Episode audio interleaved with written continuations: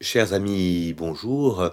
Comme vous pouvez le constater, depuis lundi, nous sommes dans des textes véritablement narratifs qui euh, euh, prennent le temps de raconter ce qui se passe euh, entre la montée de, Paul à Jérusalem, la façon dont il a été finalement malmené, même par les siens qui l'envoient dans le temple dans une situation où il finit par être lui-même accusé. Hein, on le met dans une situation un peu périlleuse.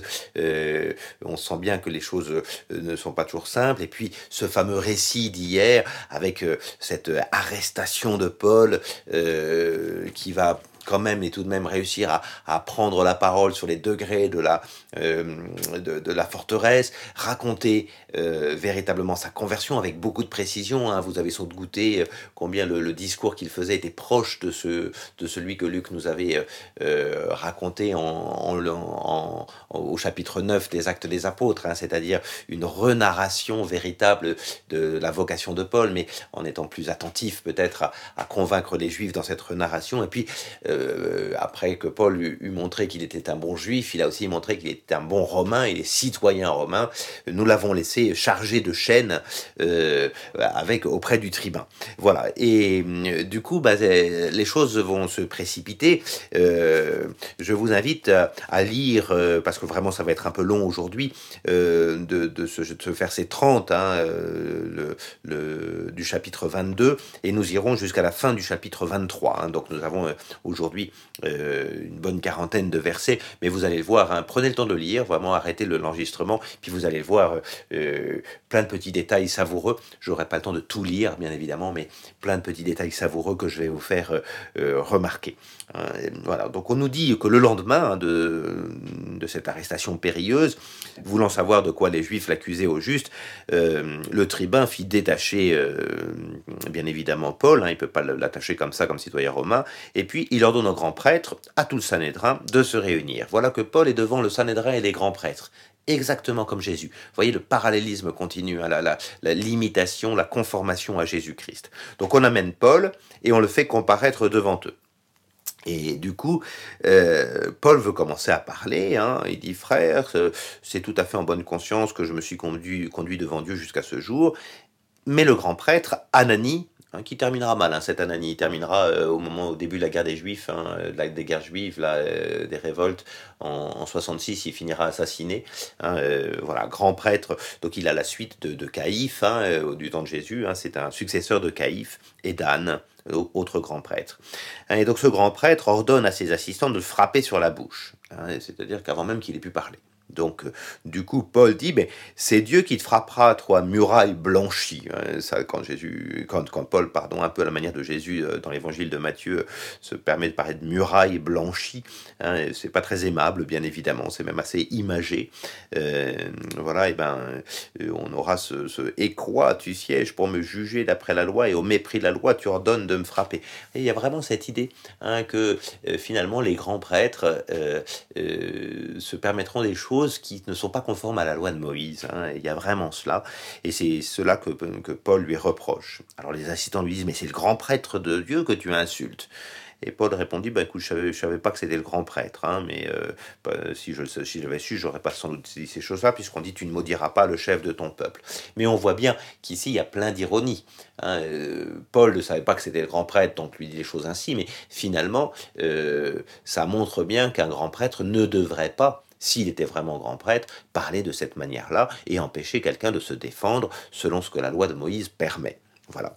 Et, du coup, Paul va maintenant jouer, j'aime beaucoup ce, passage-là qui nous fait penser un peu à Astérix et Caius Détritus, je ne sais pas si vous en souvenez, euh, dans la zizanie. Hein. Paul va semer la zizanie d'une manière très subtile. Hein. On nous dit que il y avait là, il voit qu'il y avait d'un côté les Sadducéens, d'autres les, pharisiens. Alors les Sadducéens ne croient pas dans la résurrection, les pharisiens y croient, donc il sait que dans ce Sanhédrin, tout le monde n'est pas d'accord. Il va en profiter parce qu'il va dire, écoutez, euh, voilà, je suis moi pharisien, fils de pharisien. Hein, donc euh, il se met d'un côté et il prend avec lui tout d'un côté de, cette petite assemblée.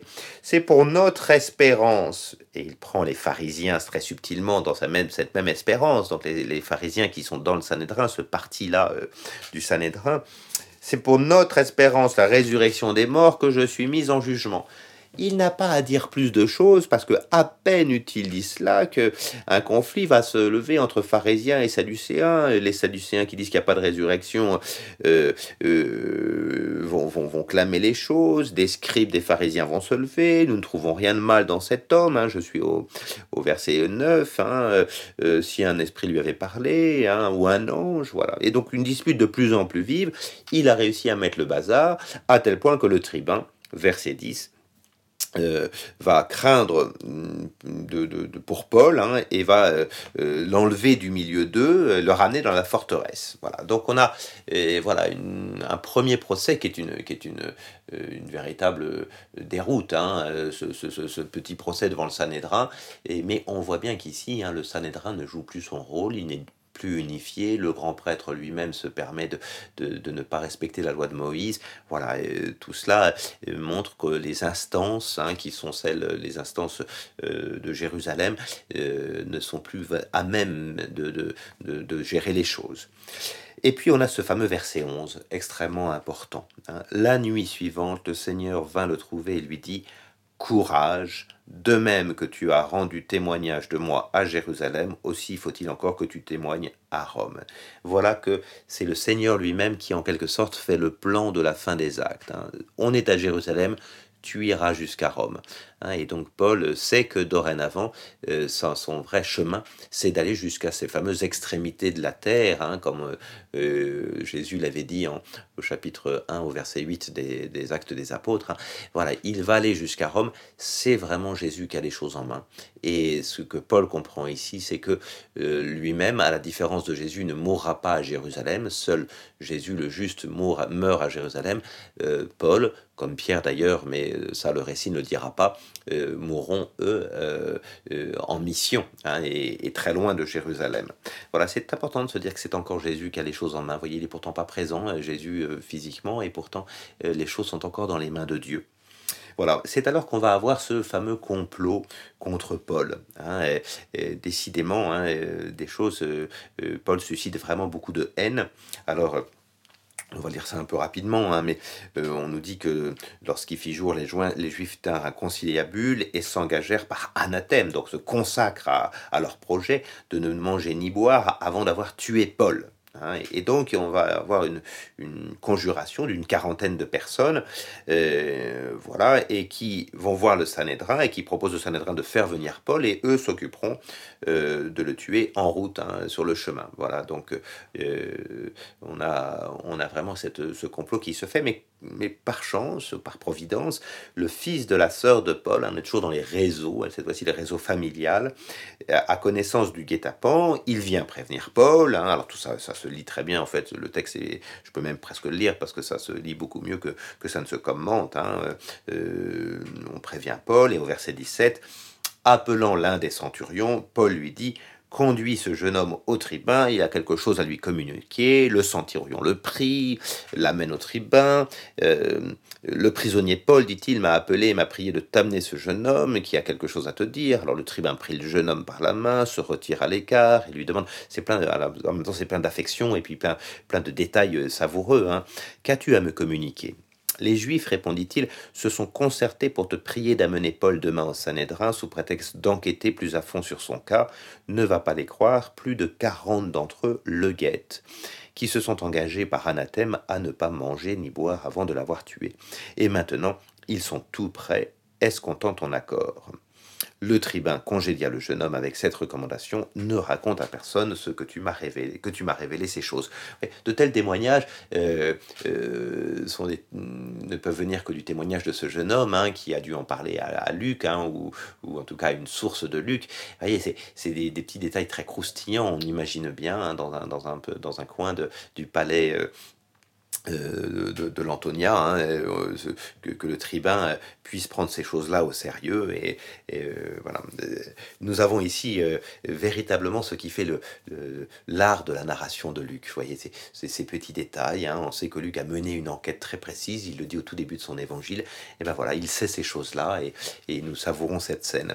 Et du coup, cela va hum, faire que Paul va quitter Jérusalem. Hein. c'est ce que le Seigneur lui a dit dans sa vision.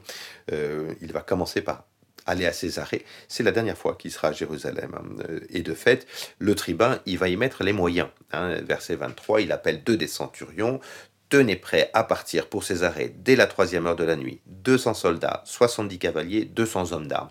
Il y a sans doute une petite exagération épique. Hein. Pour un seul prisonnier, euh, c'est beaucoup. Mais en même temps, euh, notre tribun sait qu'il a affaire à quelqu'un qui est très détesté et qui est un citoyen romain, il est hors de question que ce citoyen romain euh, euh, euh, puisse, être, puisse être ainsi malmené. Mais voyez, ici, vous, vous allez avoir encore toute la bienveillance de Luc, voire l'admiration de Luc pour l'Empire romain. Cet Empire romain, euh, il prend véritablement les moyens de la justice. Alors tous ne le sont pas euh, à, même degré. On avait rencontré un certain Galion.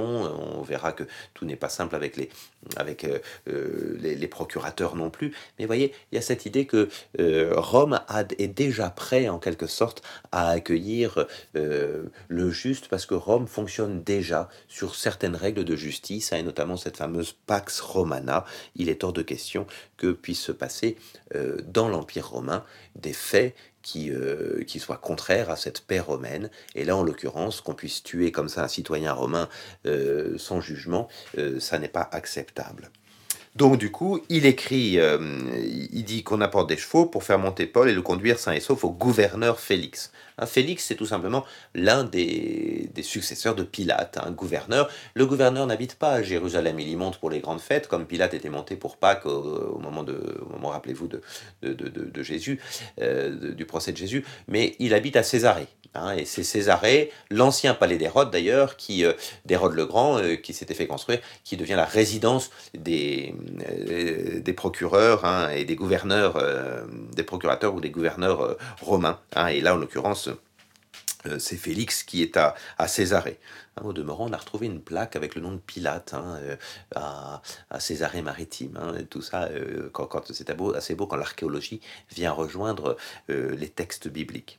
Donc la lettre euh, il l'écrit, je ne vais, pas la, je vais, vais pas la reprendre, mais indiscutablement, c'est une lettre qui euh, demande à Félix voilà, de, euh, d'accueillir ce prisonnier et de, de, gérer un procès qui soit un procès juste, non pas à Jérusalem où on risquerait de, de, tuer Paul, mais il faudra que les accusateurs eux-mêmes se déplacent jusqu'à Césarée s'ils ont des choses à redire contre Paul.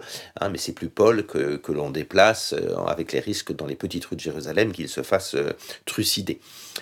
Et puis, euh, du coup, hein, conformément aux ordres reçus, en verset 31, euh, non, peut-être, voilà, c'est assez beau euh, de se dire qu'on a une, on a une belle lettre là. c'est une des, une, une, des lettres antiques. Hein, alors, elle est toute simple, elle ne dit pas grand-chose, hein, mais voyez, comme quoi Luc est très précis. Hein, une lettre à la manière des lettres, des lettres anciennes, anciennes c'est vraiment le style épistolaire, avec la salutation, hein, Claudius Lysias au très excellent gouverneur Félix salue sa demande, et, puis euh, euh, vraiment un corps de lettres qui est un, vrai modèle. Hein, Luc a dû se régaler, lui qui aime tant euh, faire montre de, la littérature de, la littérature hellénistique, hein, il a dû se régaler à faire ces choses-là. Vous voyez, c'est vraiment, c'est vraiment un régal tout ça. Et donc, je reprends verset 31. Conformément aux ordres reçus, les soldats prirent Paul et le conduisirent de nuit à Antipatris. Le lendemain, ils laissèrent les cavaliers s'en aller avec lui et rentrèrent à la forteresse. Voilà, donc seuls les cavaliers accompagnent Paul. Et puis on arrive à Césarée et euh, les cavaliers remettent la lettre du gouverneur. Ils présentent Paul. Et puis bien sûr, le gouverneur, quand il a lu la lettre, euh, s'informe rapidement pour savoir qui est Paul. On apprend qu'il est de Cilicie. Hein. C'est en Cilicie.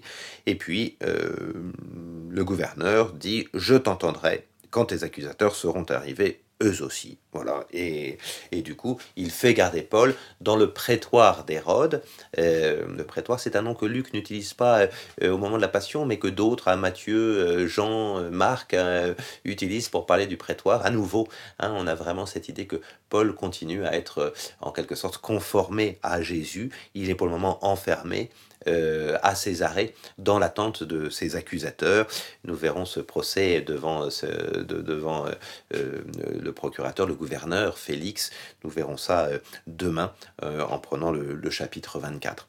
Voilà, l'aventure continue hein, et Luc prend le temps de nous raconter tout, toute cette arrestation de, Paul hein, avec tellement de détails que c'est croustillant. À demain.